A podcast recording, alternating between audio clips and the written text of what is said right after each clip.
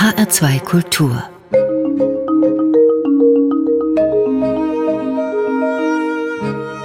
Doppelkopf mein Name ist Daniela Baumeister, heute am Tisch mit HR2 Kulturredakteur Peter Kemper, der einige Bücher über die Beatles geschrieben hat und sich intensiv auch immer wieder mit den Fab Four als einzelne Künstler beschäftigt. Guten Tag, Peter Kemper. Guten Tag, Frau Baumeister. Sie waren auch beim Concert for George am ersten Todestag im November 2002 in der Royal Albert Hall in London. War das eins der Musikereignisse, an die man sich auch nach Jahren noch erinnert, auch wenn man sehr viele Konzerte sieht wie Sie? Ja, es war ein denkwürdiges Konzert. Es ging schon los damit, dass man äh, ein bisschen irritiert war, als man in die Royal Albert Hall kam. Es roch nach Weihrauch, äh, überall zogen die Hare Krishna-Jünger mit Glöckchen geklingelt durch die Gänge und wenn man in die Halle kam, dann wurde man zunächst mal von einer Inszenierung angezogen auf der Bühne. Da hing über der Bühne die berühmte Rickenbacker-Gitarre, die George Harrison bei den Beatles gespielt hat und darüber ein Foto von ihm, also so ein bisschen die kostbare Reliquie eines Rockheiligen, um an man dachte, naja, wird das hier so ein bisschen kitschig, aber dann wurden diese Zweifel doch sehr schnell zerstreut. Es kam nämlich dann die Tochter von Ravi Shankar, Anushka Shankar, mit einem indischen Orchester auf die Bühne und ihr Vater, der lebenslange Freund von George Harrison, Ravi Shankar, hatte speziell für dieses Konzert eine Komposition geschrieben.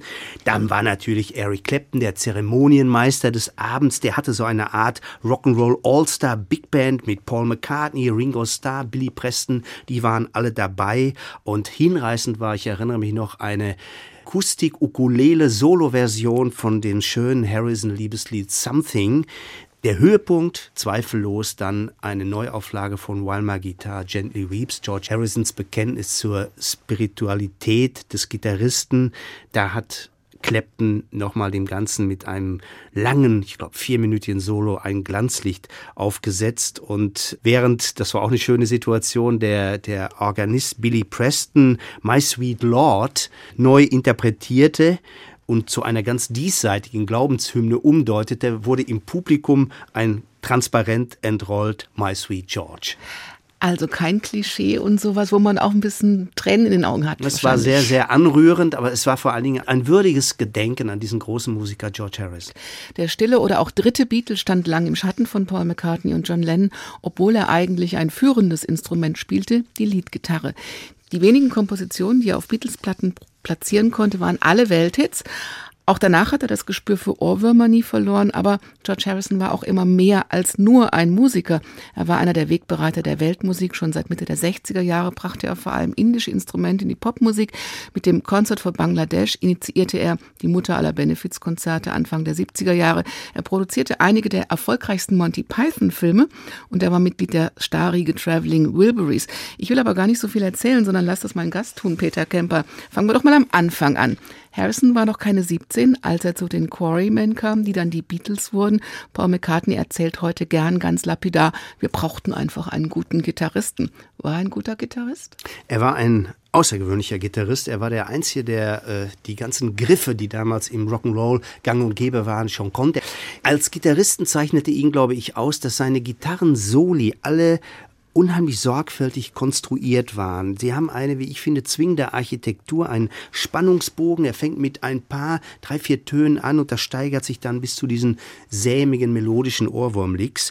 Er hatte schon ganz früh Tagträume von Gitarren. Also er war im Grunde von der Materialerotik dieses Instruments schon als Schüler besessen. Er hat also im Unterricht hunderte von Gitarrenhälsen, von Gitarrenkorpusformen, von Schlagbrettern, von Pickups gezeichnet. Die ganzen Schulhefte waren waren voll und äh, mit 13 hat er dann sogar mal vergeblich versucht, sich selbst eine Gitarre zu bauen. Er war damals in diese Fender Stratocaster, der Traum aller Gitarristen, verliebt. In England spielten nur die Shadows damals eine Fender Stratocaster. Cliff Richard hatte ihnen die mitgebracht aus den USA. Die gab es hier in Europa noch gar nicht. Er hat dann Harrison sich zunächst mal, weil es keine Stratocaster gab, eine Futurama gekauft. Die hatte aber eine unheimlich hohe Seitenlage, war also nicht gut zu spielen. Und als die Beatles dann in Hamburg waren, da dachte er, jetzt kriege ich endlich mal eine Stratocaster. Und da war eine zum Verkauf angeboten und die hat ihm jemand aus einer Konkurrenzband von Rory Storm and the Hurricanes, wo Ringo damals spielte, vor der Nase weggeschnappt. Und dann ist er zu einer anderen Gitarre gekommen, die sein Markenzeichen werden sollte, nämlich eine Gretsch, eine Gretsch Duo Jet. Die hat so einen volltönenden Glockenklang und das wurde dann auch so ein bisschen der Signature Sound der Beatles. Also quasi mit der Gitarre in der Wiege dann groß geworden. Aus was für einer Familie kam George Harrison? Ist er mit Musik tatsächlich aufgewachsen? George Harrison ist also im Vergleich mit Len und McCarthy in einem stabilen, er muss sagen, fürsorglichen Elternhaus aufgewachsen. Übrigens dieser Name George, der stammt von King George dem Vierten, den die Eltern irgendwie verehrten. George war ein Nachzügler und die Familie wohnte damals in der berüchtigten äh, Liverpooler Arbeitersiedlung Speaky. Der Vorteil war, in diesen Kreisen hielt man eisern zusammen. Die Familie war alles, während seine Geschwister, also er hatte zwei Geschwister, Louise und Peter, die gingen früh von der Schule ab, aber George schaffte es aufs Gymnasium, aber er hatte überhaupt keine Lust äh, an irgendwelchen schulischen Leistungen. Er war da überhaupt nicht motiviert und äh, die Lehrer attestierten ihm dann auch bald schon mangelndes Interesse am Schulleben. Er war auf der anderen Seite ein, ja, everybody's darling. Seine Mutter hat immer gesagt, er war selten unartig, er war aufgeweckt, er war schon früh äußerst selbstständig, aber er ging dann doch lieber in Kinos und pflegte sein Teddyboy-Outfit als in die Schule. Was ist ein Teddyboy-Outfit? Teddyboy-Outfit, das ist, äh, das waren damals schwarze Röhrenhosen, Lederjacke, schwarze spitze Schuhe und zurückgegeltes Haar. Das war sozusagen die frühe Halbstackenvariante oder Rocker-Variante, würde man heute sagen. Und er war früh schon von Rock'n'Rollern wie Carl Perkins, Little Richard angetan und seine Mutter hat ihm immer unheimlich viel Freiraum gelassen. Und es gibt von ihr dieses schöne Zitat, Schafe gibt's mehr als genug auf der Welt, lass den Jungen mal machen. Und das also, hat er dann auch gemacht. Da hat er sich dann so die damals gängigen Gitarren, Rock'n'Roll, Riffs, Country und Western, Fingerpickings, Skiffle-Akkorde. Skiffle war damals ja in England ein unglaublicher Boom durch Lonnie Donegans Rock Island Line, dieser Hit, den kannten alle Jugendlichen. Ja, und das hat er sich dann sozusagen in, in äh, Eigenregie beigebracht. Wie kommt es denn, dass er, obwohl er der beste Musiker war in, den, in, der, in der Band, bei den Beatles, dann doch immer so ein bisschen im Schatten stand von Paul McCartney oder, oder John naja, Lennon? Es, es war diese eifersüchtige Partnerschaft. Len McCartney und John Lennon hat später auch mal zugegeben, wir haben George nie eine wirkliche Chance gegeben. Er hat ein paar wunderschöne Stücke geschrieben, also von so einem Rockkracher wie Taxman bis zu Something oder eben das schon erwähnte My Guitar Gently Weeps. Vielleicht noch eine Sache die meisten Jugendlichen, die damals in England anfingen, Gitarre zu spielen, also beispielsweise die Rolling Stones, die waren vom Blues infiziert, also von Leuten wie Robert Johnson oder Muddy Waters. Die Beatles, vor allen Dingen äh, Lennon und Harrison, kamen eher vom Rock'n'Roll, vom Rockabilly, also von Buddy Holly, von Chet Atkins, von Carl Perkins und Elvis Presley. Die Beatles haben ja überhaupt nur einen einzigen Blues in ihrer ganzen Karriere gespielt, den Yeah Blues, und der war noch relativ schlecht. Also er war ein Rock'n'Roll-Gitarrist, der aber damals diese verschiedenen Strömungen innerhalb von Rock'n'Roll und Rockabilly punktgenau aufs Griffbrett gebracht hat. Er ist ja mal so gut wie ausgestiegen aus den Beatles. Ja, das, das ist er. Aber nur für ein paar Tage. Also es gab damals ja diese berühmt-berüchtigten Aufnahmesessions für das Beatles-Album Let It Be in den Twickenham Filmstudios. 1969 war das. Und Harrison hatte bald die Nase voll, sich von Paul McCartney, der damals merkte, die Band zerfällt, ich muss da jetzt ein bisschen die Initiative übernehmen. Und er hat versucht, den Leuten zu sagen, was sie zu spielen haben. Und irgendwann hat Harrison gesagt, also ich lasse mir von dir doch nicht sagen, was ich auf der Gitarre zu spielen habe. Und ist am 10. Januar 1969 ausgestiegen, hat gesagt, Jungs, wir sehen uns irgendwann in den Clubs wieder, macht's gut. Und äh, dann haben die überlegt, wen nehmen sie als Ersatzgitarristen? Und man hatte kurzzeitig Eric Clapton schon sozusagen sich ausgeguckt. Aber fünf Tage später hat Harrison dann eingelenkt und er kam dann zurück zu diesen Aufnahmesessions. Allerdings unter der Bedingung, dass man diese Situation dort und die Idee eines Live-Konzerts, die damit verbunden war, aufgeben sollte und in die Apple Studios zurückkehren und unter der Regie von George Martin ein reguläres Album einspielen sollte. Also er hat damit schon was erreicht mit diesem Ausstieg. Er hat ja auch eine Karriere nach den Beatles gehabt, eine gute Karriere, wie ich finde. Denken Sie, die Beatles-Zeit war die bessere Zeit oder kann man das überhaupt miteinander vergleichen? Die Beatles-Zeit war musikalisch sicherlich die produktivere Zeit. Harrison hat im Grunde in seiner Solokarriere dasselbe Schicksal durchlitten wie alle anderen auch, wie John Lennon, wie Paul McCartney, von Ringo ganz zu schweigen. Sie haben alle nicht mehr diesen künstlerischen Standard erreicht wie bei den Beatles. Das hing damit zusammen, dass es eine seltene Magie war, die diese vier ausgezeichnet hat. Es war die Chemie von vier ganz unterschiedlichen Persönlichkeiten. George Harrison eher so der Stille, John Lennon so der Feuerkopf, der Rebell, Paul McCartney der Melodiker, äh, der Liebling aller Schwiegermütter, spätestens nach Yesterday, Ringo, mehr so der Clown, aber die haben sich unheimlich ergänzt. Und diese Reibungen und gleichzeitig diese Fähigkeit zur Integration, die hat allen späteren Bands, die die Einzelnen dann gemacht haben, gefehlt. Wir hören eine Version von While My Guitar Gently Weeps, allerdings nicht die bekannte Beatles-Version, sondern Harrison Solo und akustisch.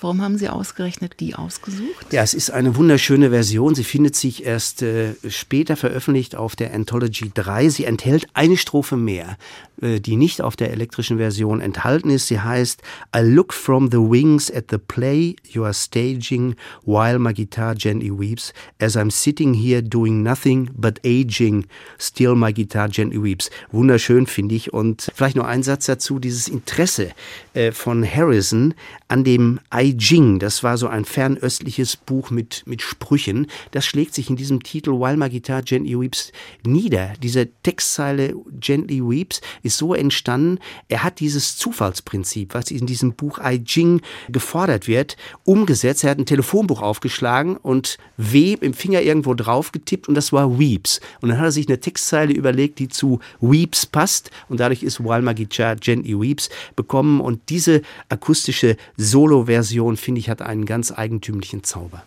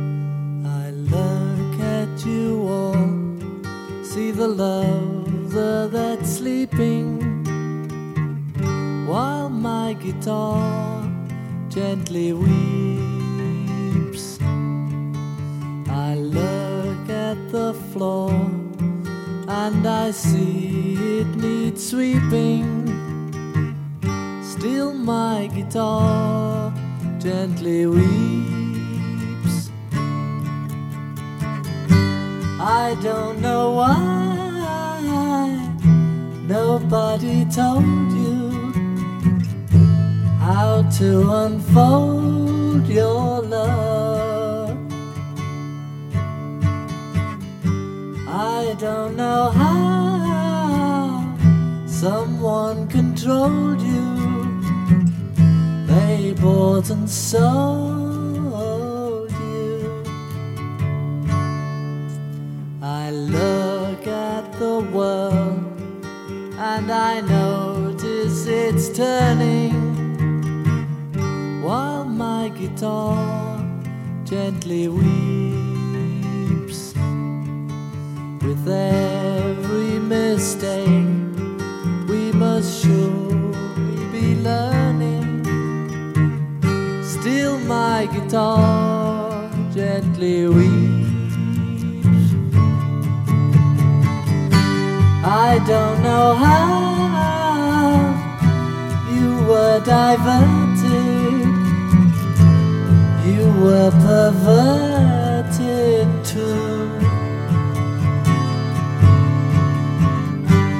I don't know how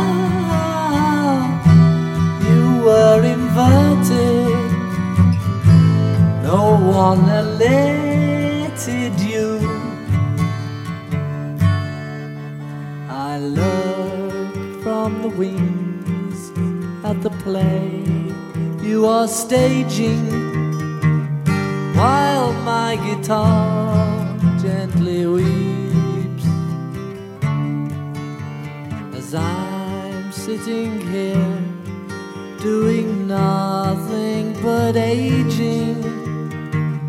Still, my guitar gently weeps.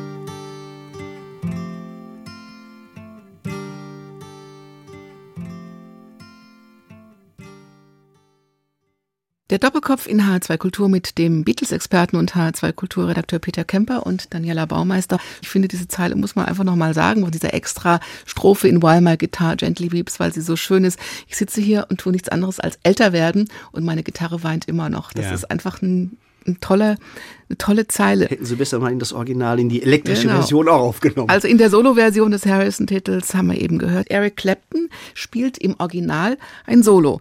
Die Männerfreundschaft. Das Solo, ja. Es ist das einzige Solo eines fremden Gitarristen auf allen Beatles-Platten die Männerfreundschaft Harrison-Clapton galt ja immer schon als legendär. War sie das dann wirklich immerhin? Hat Clapton Harrison auf die Frau ausgespannt? Ja, die, es war eine sehr tiefe Freundschaft, äh, trotz einiger Wirren und Abstürze. Vielleicht noch zur Ergänzung dieses Gitarrensolo im Mittelteil vom My Guitar Gently Weeps, was Clapton spielt. Der Harrison hat sich daraufhin revanchiert. Im darauffolgenden Jahr, da hat er nämlich bei der Abschiedsplatte von Cream, Goodbye Cream, in dem Titel Badge unter Pseudonym mitgespielt und spielt dort das Gitarrensolo. Also die beiden haben sich gegenseitig immer die Bälle zugespielt. Also keine Eifersüchteleien, was die Musik betraf und auch keine Eifersüchteleien, in der eine dem anderen dann letztlich die Frau, nämlich Patty Boyd damals, Frau von George Harrison, ausgespannt hat. Doch, da gab es schon Eifersüchteleien, obwohl George Harrison hat es dann mit Fassung getragen.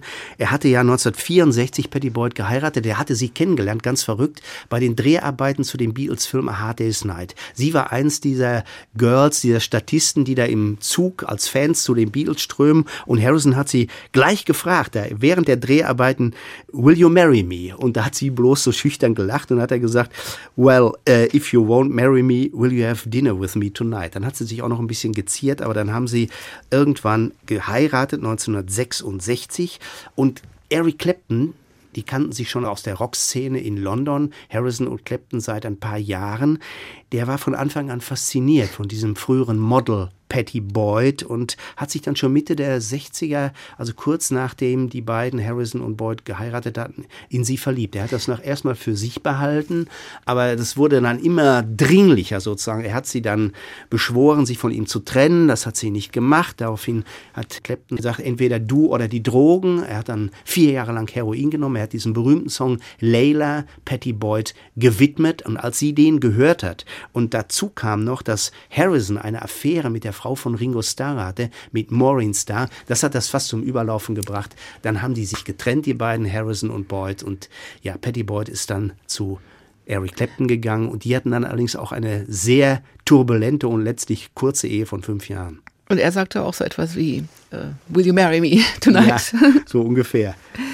Turbulente Ehen, aber auch ruhige Stunden im Leben. Das kam durch den Einfluss, den indischen Einfluss. George Harrison war einer der ersten, die mit der Sitar und indischen Sounds experimentierten. Er hat mit dafür gesorgt, dass die, dieser Begriff Weltmusik, der ja heute so ein bisschen überstrapaziert ist, mhm. einen Weg in die Popmusik gefunden hat. Das Interesse für Indien ging bei George Harrison aber, glaube ich, sehr weit über die Musik hinaus. Wie ist er da überhaupt auf Indien gekommen damals, Mitte der 60er Jahre? Harrison war, glaube ich, der Erste bei den Beatles, die die Sinnfrage gestellt haben. Was soll dieses ganze Red Race, in dem wir uns befinden, hier überhaupt? Und er hat dann seine Stärke schon zu Beatles-Zeiten eigentlich in östlicher Philosophie gefunden, in transzendentaler Meditation, in indischer Religion. Und er hat damals auch schon angefangen, sich von allen materiellen Ansprüchen, von allen materiellen Werten, also hier noch ein Grundstück, da noch ein Auto, hier noch eine Sexaffäre, eigentlich zu verabschieden und er hat diese innere Leere und Einsamkeit, ja, dieses Männerbundes, die dann ja immer größer wurden und im Grunde diesen Ansprüchen überhaupt nicht mehr genügen konnten. Sie galten ja als Weltenretter, die Beatles damals. Das hat Lennon später erst gemerkt. Harrison hat das sehr früh gespürt spürt und er hat sich dann mit Hilfe des Hinduismus und mit Hilfe der Meditation in sein Inneres zurückgezogen. Er hat eben Schmerzen, Enttäuschungen zugelassen und ich glaube, die religiösen Überzeugungen haben Harrison nicht unbedingt zu einem besseren Menschen gemacht, aber sie haben ihm geholfen, weiterzumachen. Obwohl er, das war ganz klar, das Leben meist für eine sinnlose Quälerei gehalten hat. Das ist dann eine Mentalitätsfrage? Was hat ihn da so fasziniert? Naja, also die indische Musik mit ihrem philosophischen Hintergrund war für ihn, glaube ich, zuallererst ein Weg der Selbsterfahrung, der Selbsterkenntnis. Dylan hat ja damals in All Along the Watchtower gesungen, There must be some way out of here. Und damit hat er genau diese Leere gemeint, die Harrison auch gespürt hat. Und ich glaube, fernab jeder Frömmelei hat Harrison so etwas wie die ja, natürliche Ordnung der Dinge gesucht. Und die hat er im indischen Glaubenssystem gefunden, auch den Frieden. Und äh, das ist ja nicht ganz einfach. Also da gibt es ja ein Pantheon von konkurrierenden Gottheiten, mehrarmig, gestikulierend. Und der Hinduismus, das darf man nicht missverstehen, ist eine Religion voller interner Konflikte. Es gibt kein Licht dort ohne Schatten, alles ist ein Kreislauf aus hell und dunkel. Und diese Erkenntnis, also dieses Wechselspiel von Schöpfung und Zerstörung, die sich gegenseitig bedingen, das hat Harrison wahnsinnig fasziniert. Das war für ihn im Grunde die Erleuchtung und Befreiung und zugleich die Inspiration für seine Musik. Das heißt, er hat dann auch das Helle eher gefunden als das Dunkle. Beides glaube ich. Er war nicht nur glücklich in seinem Leben, äh, vor allen Dingen in den 80ern, das war eine schwere Zeit für ihn, auch Ende der 70er, 80er. Er hatte das Gefühl, der englische Plattenmarkt akzeptiert seine Musik nicht. Er bekam dann schon in den 70ern nach exzessivem Alkohol- und Drogenkonsum, also ist er wirklich auch durch ein Jammertal gegangen, eine schwere Hepatitis. Dann kam diese Trennung von seiner Frau Patty dazu.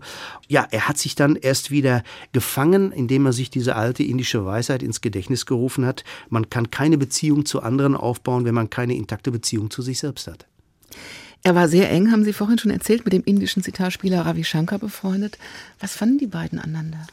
Ravi Shankar war für ihn so etwas wie die, ja, die Inkarnation der indischen Musik, der ganzen indischen Kultur, glaube ich.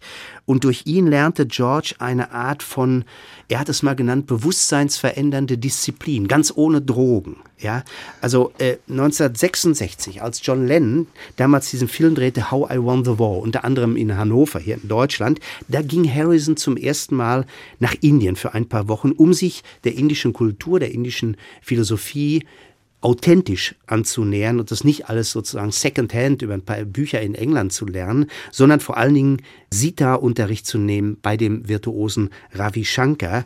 Und mit ihm hat ihn dann eine lebenslange Freundschaft verbunden. Äh, ist noch ganz interessant, Harrison hat dann ja, also schon zu Zeiten des Weißen Albums, einen, als einziger einen Schnauzbart, einen, einen sogenannten Schnäuzer, so ein Mustaschbärtchen getragen und dazu hat ihn Ravi Shankar ermuntert. Er hat gesagt, Trag ein Bart und deine Persönlichkeit entwickelt sich. Und das hat funktioniert. Das hat, glaube ich, funktioniert, ja. Ist er denn dadurch ein besserer Mensch geworden? Er hat ja 1971 zusammen mit Shankar das Konzert für Bangladesch organisiert. Das war das erste richtig große Benefizkonzert ja. für 10 ja. Millionen Bangladesch-Flüchtlinge ja. nach dem Bürgerkrieg. Ob er dadurch ein besserer Mensch geworden ist, es war sicherlich äh, eine Konsequenz seines altruistischen Weltverständnisses.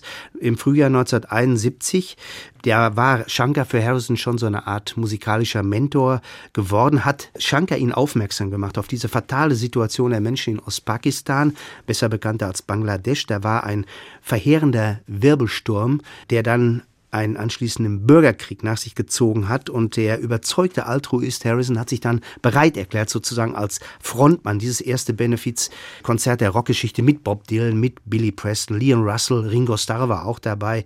John Lennon hatte in letzter Minute abgesagt, weil er sich mit, mit Yoko Ono äh, gestritten hatte, die sauer war, weil sie nicht eingeladen worden ist, sonst wäre der auch noch aufgetreten. Dann wäre es fast zu einer Mini-Reunion der Beatles gekommen.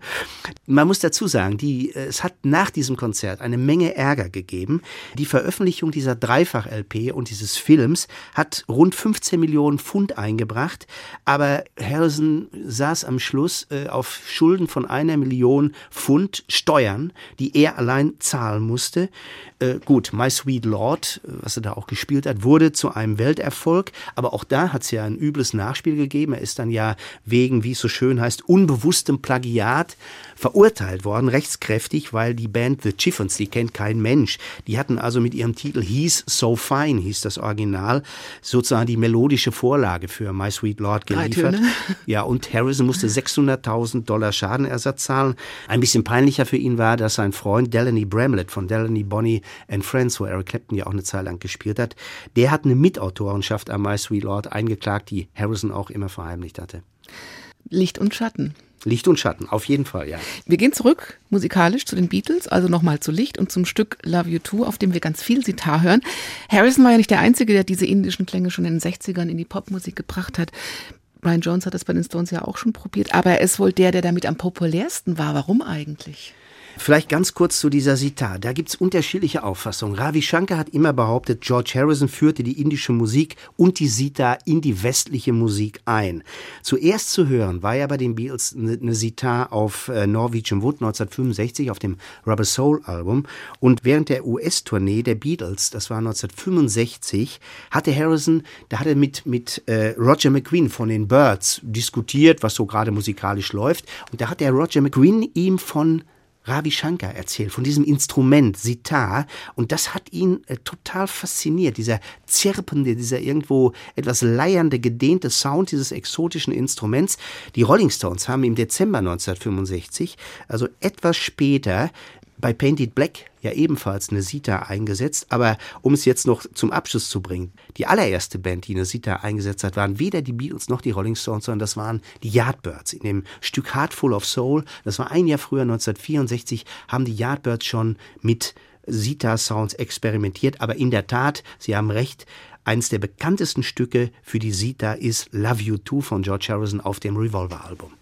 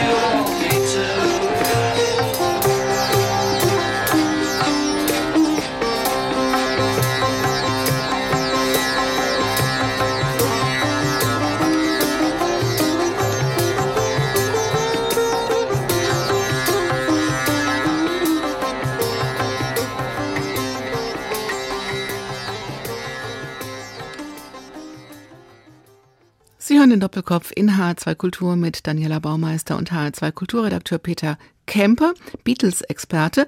Und das war das indischste Stück der Beatles vom Album Revolver Love You Too. Peter Kemper, 1970 lösen sich die Beatles auf. War der friedliche George denn auch in die Querelen und Streits involviert? Er hat sich weitgehend rausgehalten. Sie haben schon angedeutet, er war eigentlich eine friedfertige Natur, eher so ein bisschen kontemplativ veranlagt. Er hat sich angeschaut, wie McCartney und Lennon sich gefetzt haben. Er hat dann einmal ist ihm der Kragen geplatzt. Ich habe es eben ja schon kurz gesagt bei den It Be Sessions, wo er kurzzeitig mal die Beatles verlassen hatte. Aber er war eigentlich der Erste, der schon während der Beatles-Zeit sich ein bisschen von diesem Männerbund emanzipiert hat, indem er schon Soloplatten aufgenommen hat. Also 1968 hat er ja schon das das Album Wonderwall Music als erster Beatle auf den Markt gebracht, wo er Sessions mit indischer Musik und mit britischen Rockmusikern in Bombay organisiert hatte. Es war ein ziemlich krudes Gemisch, muss ich sagen. Und ein Jahr später folgte dann mit Electronic Sound ein Harrison-Album. Das fand ich persönlich noch schlimmer. Das klingt so ein bisschen so, als hätte hier jemand zum ersten Mal den Moog-Synthesizer gesehen und versuche jetzt an allen Knöpfen gleichzeitig zu drehen. Es waren, sagen wir es mal wohlwollend, experimentelle Alben. Wie hat sich sein Leben denn nach den Beatles verändert?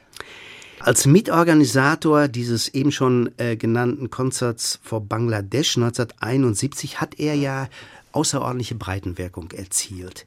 Und er hat dann fünf Soloalben zwischen 1975 und 1982 veröffentlicht, mit mäßigem Erfolg. Er fühlte sich in dieser Zeit schon nicht mehr primär als Rock- oder als Popmusiker. Er fühlte sich eigentlich als Gärtner. Er hatte nämlich einen weitläufigen Landsitz, Friars Park, nahe London, gekauft. Das ist so ein verwunschener, riesiger Garten mit unterirdischen Wassergrotten, äh, mit, mit Seen, mit, mit Höhlen und so weiter, mit einem halb verfallenen Herrenhaus. Er musste da unglaublich viel Arbeit investieren. Das hat er auch gern gemacht. Und in seiner 1980 veröffentlichten Autobiografie I, Me, Mine hat er mal gesagt, und ich finde das ein schönes Zitat, auf die Frage, was machen Sie denn jetzt eigentlich so in dieser Zeit? Da sagt er, ich pflanze Blumen und schaue zu, wie sie wachsen. Ich gehe weder in Clubs noch auf Partys. Ich bleibe zu Hause und schaue dem Fluss beim Fließen zu. Also sein Ziel war es, seinem Leben jene Balance zu geben, die er in den hektischen Beatles-Jahren eigentlich schmerzlich vermisst hat. Dieser kontemplative Zug zeichnet so etwas wie Harrisons natürliche Frömmigkeit aus, so möchte ich es mal nennen. Getreu der Devise von, von Mahatma Gandhi, schaffe und bewahre das Image deiner Wahl, ging es Harrison eben schon sehr früh darum, Kontrolle zu gewinnen über sein Leben, was eben zu, zu Beatles-Zeiten von einem irrwitzigen Rummel äh, zerrissen war. Everything had to have a flavor. Alles braucht einen Geschmack, also sowas wie einen guten Grund. Ja. Das ist auch ein Zitat aus Martin Scorseses Film über George Harrison, Living in the Material World. Wo hat er diesen Geschmack gesucht und gefunden? In dieser Gärtnerei oder gab es da auch noch andere Dinge im Leben dann später? Ja, also man darf jetzt nicht äh, dem Trugschluss verfallen, er sei da so der friedliche Gärtner gewesen. Also er war auch da ein bisschen natürlich zerrissen. Ne? Ähm, Living in the Material World dreieinhalb Stunden geht diese Doppel-DVD, dieser Film von, von Martin Scorsese. Er verschweigt auch nicht, dass eine von George Harrisons Lieblingsbeschäftigungen in den 80ern war, mit seinem Freund Jackie Stewart zusammen Autorennen, vornehmlich Formel-1-Rennen zu besuchen. Also da war er auch ein Motorfanatiker neben diesem Gärtnern in Friars Park. Er hat dann auch Filme produziert, äh, unter anderem also Monty Pythons Jesus-Parodie The Life of Brian. Er ist nur ein paar Mal noch im Fernsehen aufgetreten mit so alten Buddies wie Carl Perkins oder Eric Clapton und sein Platten-Comeback hat er dann erst eigentlich 1987 mit dem Album Cloud Nine, wie ich finde, ein fabelhaftes Album erlebt, was damals Jeff Lynne produziert hat. Jeff Lynne war dabei bei der in Anführungszeichen Altherrentruppe. Bob Dylan, Jeff Lynne, Tom Petty, Roy Orbison und George Harrison gründen 1988 die Traveling Wilburys. Das klingt nach sehr viel Spaß, was man da musikalisch hören kann. Und auch in dem Film sind natürlich Interviewausschnitte. Ja, es ist eine äh, wunderbare äh, Konzertszene, also wo sie wirklich sich alle, also äh, Tom Petty, Roy Orbison, Bob Dylan und Harrison um ein Mikro versammeln und dann diesen schönen Harrison-Titel, diese Komposition Handle Me With Care singen. Also äh, mich hat das auch sehr angerührt. Das war ein großer Überraschungscoup, den Harrison da 1988 gelandet hat mit dieser Truppe. Ich fand die wahnsinnig gut. Sie haben ja nur zwei Alben gemacht. Das zweite Album hieß dann bezeichnenderweise Volume 3. Das zweite gab es gar nicht. Zwischenzeitlich war Roy Orbison, an dem Harrison einen Narren gefressen hatte, gestorben und damit waren die Traveling Wilburys auch Geschichte. Und dann kam noch sein letztes Album Brainwashed. Das ist, finde ich, zugleich eines seiner eindringlichsten geworden. Als hätte er es gewusst, All Things Must Pass ist auch ein Album von George Harrison. 1997 erkrankte er an Krebs. Wie ist er damit umgegangen? Er ist mit dieser Krankheit, ja, gelassen umgegangen, sagen wir es mal so. Er musste sich 1997 wegen Kehlkopfkrebs operieren lassen. Er hatte dann 2000 äh, Krebsmetastasen in der Lunge, musste sich erneut operieren lassen und dann folgte ein Gehirntumor. An, an diesen Folgen ist er dann eben auch am 29. November 2001, man weiß die Uhrzeit genau, um 13.30 Uhr im Kreis seiner Familie ganz friedlich im Bewusstsein Gottes, ohne jegliche Furcht vor dem Tod gestorben. Man muss noch eine Geschichte vorher erzählen. Und zwar, es gab ein Ereignis Ende der 90er Jahre, und zwar, es war genau am 30. Dezember 1999, das war vielleicht der dunkelste Moment in George Harrisons Leben.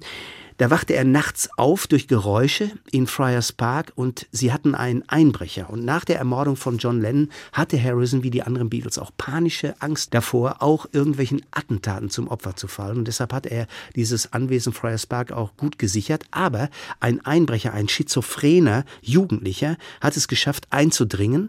Er hat gesagt, komm runter, du weißt, äh, warum ich hier bin. Harrison ist mit äh, Olivia Harrison runtergegangen. Der Einbrecher stand in der Halle. Harrison hat sich auf ihn gestellt gestürzt. Der Einbrecher hat einen Speer genommen von einer Statue aus Afrika, die da stand, und hat mit diesem Speer auf Harrison eingestochen. Anschließend noch mit einem Messer. Harrison hatte große Angst, dass er verblutet. Er hatte dann auch mehrere Stiche, unter anderem einen in die Lunge. Er hat es aber überlebt. Aber da hat er so ein bisschen den Glauben an das Gute in der Menschheit verloren. Olivia, seine zweite Frau, hat ihm da irgendwie, glaube ich, auch das Leben gerettet. Das Leben gerettet, indem sie dann diesen Einbrecher letztlich mit einem Kronleuchter über den Kopf gehauen hat. Und dann kam die Polizei, sie haben ihn festgenommen. Es war ein Wahnsinniger. Wie gesagt, er hat gedacht, ich muss das tun, ich bin von Gott beauftragt. Er hat dann nur gesagt, ich musste das tun, die Beatles sind Hexen. Hat diese Erfahrung und natürlich auch die Erfahrung, die Lebenserfahrung durch den Hinduismus das Verhältnis zum Tod auch verändert? Mit Sicherheit. Harrisons große Sorge war, dass er sich friedlich aus seinem Körper verabschieden können muss beim Tod. Das hat er, glaube ich, auch geschafft. Für ihn war der Körper nur die leibliche Hülle. Das eigentliche Leben, das war sowieso die Seele, die lebt weiter nach dem Tod. Und von daher hatte er nie Angst. Also er ist, äh, wie ich eben schon sagte, gelassen dem Tod entgegengegangen. Einen Tag bevor er gestorben ist, das sieht man auch in diesem Film von Martin Scorsese, hat Ringo Starr ihn in der Schweiz am Krankenbett besucht und Ringo Starr fuhr weiter, flog weiter nach New York, weil seine eigene Tochter dort auch an einem Gehirntumor erkrankt war. Und dann hat George noch gesagt, ach Mensch, ich überlege mir, soll ich mitkommen? Ein Tag später war er tot. Musik gibt es jetzt natürlich von George Harrison. Sie haben es eben schon erwähnt, Beware of Darkness, also Vorsicht vor der Dunkelheit, eines seiner besten. Mhm. Was ist das Besondere an diesem Stück vom Album All Things Must Pass?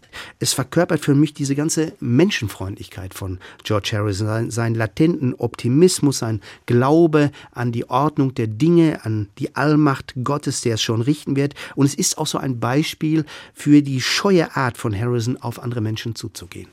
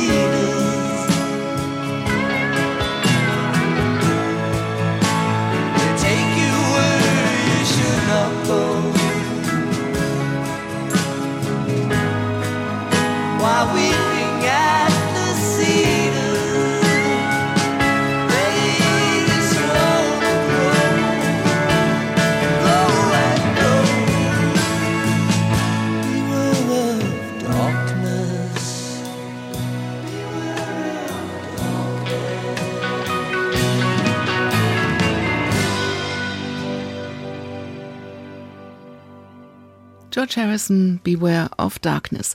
Wir erinnern an den stillen Beatle hier im Doppelkopf in H2 Kultur mit Peter Kemper, intensiver Kenner der Beatles, Autor einiger Bücher über die Beatles und mit Daniela Baumeister.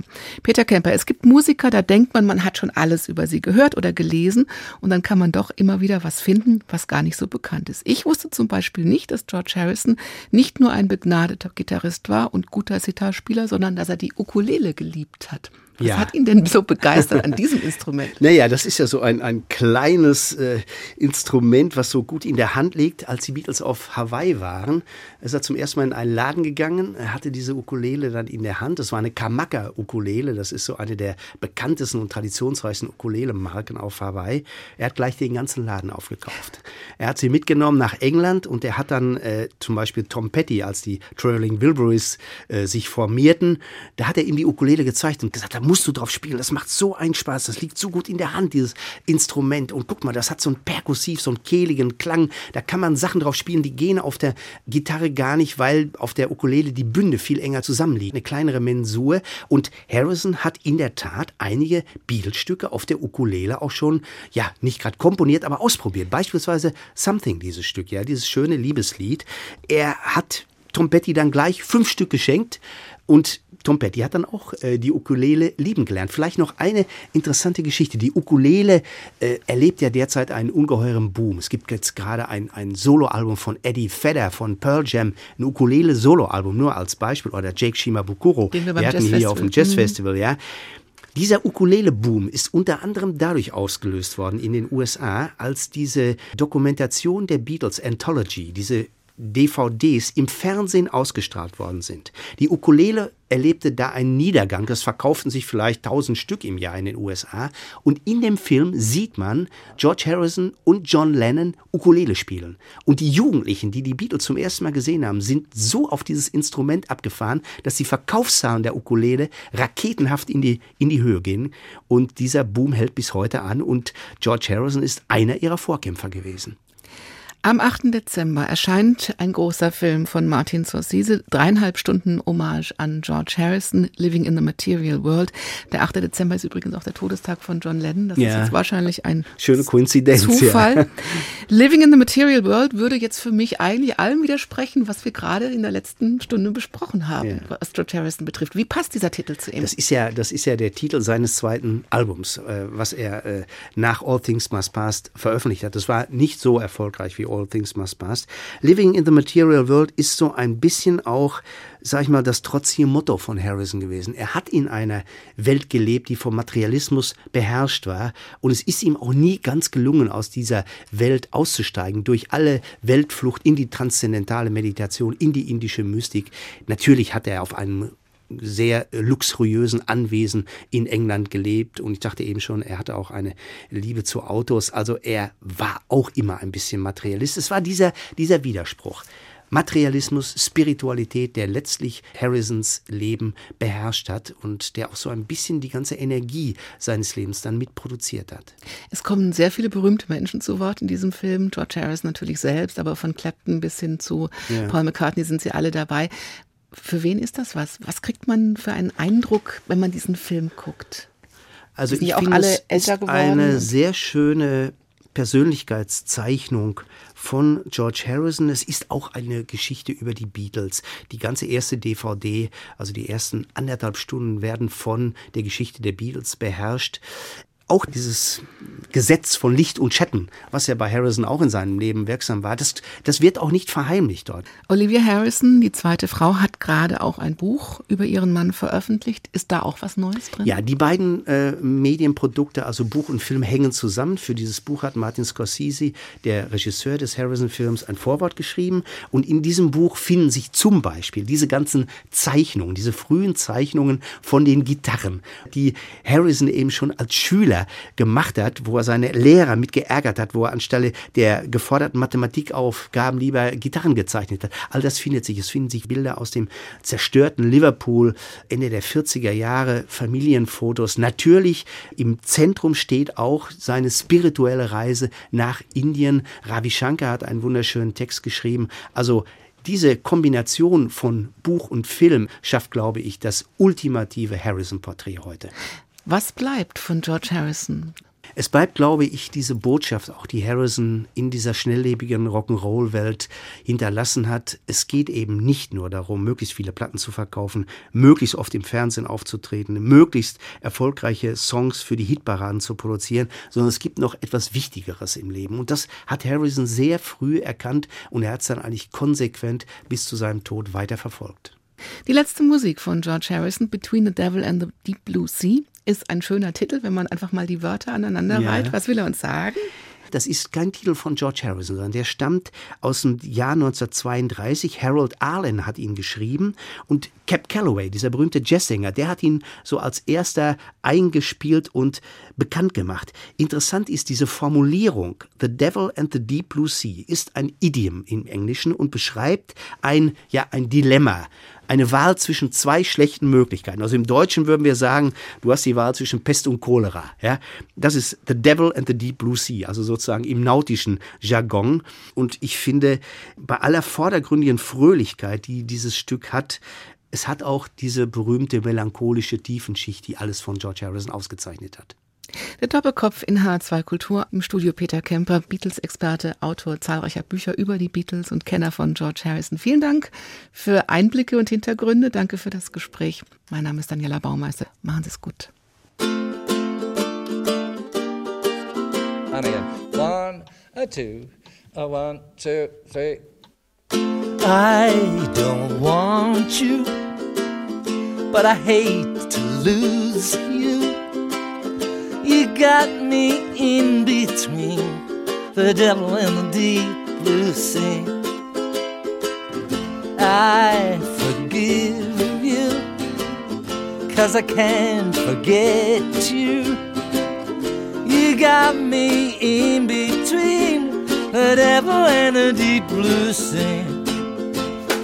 I wanna cross you off my list, but when you come knocking at my door, fate seems to give my heart a twist, and I come running back for more.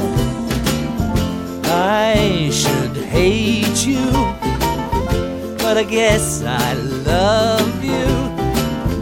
You got me in between the devil and the deep blue sea.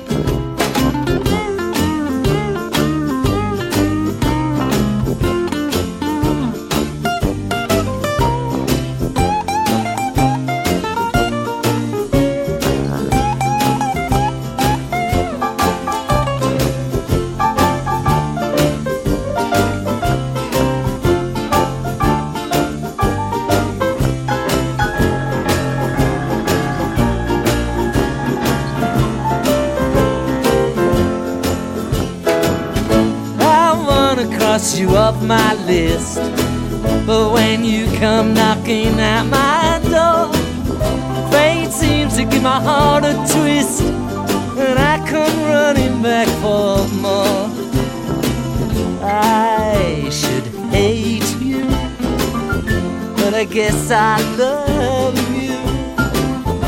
You got me in between the devil and the deep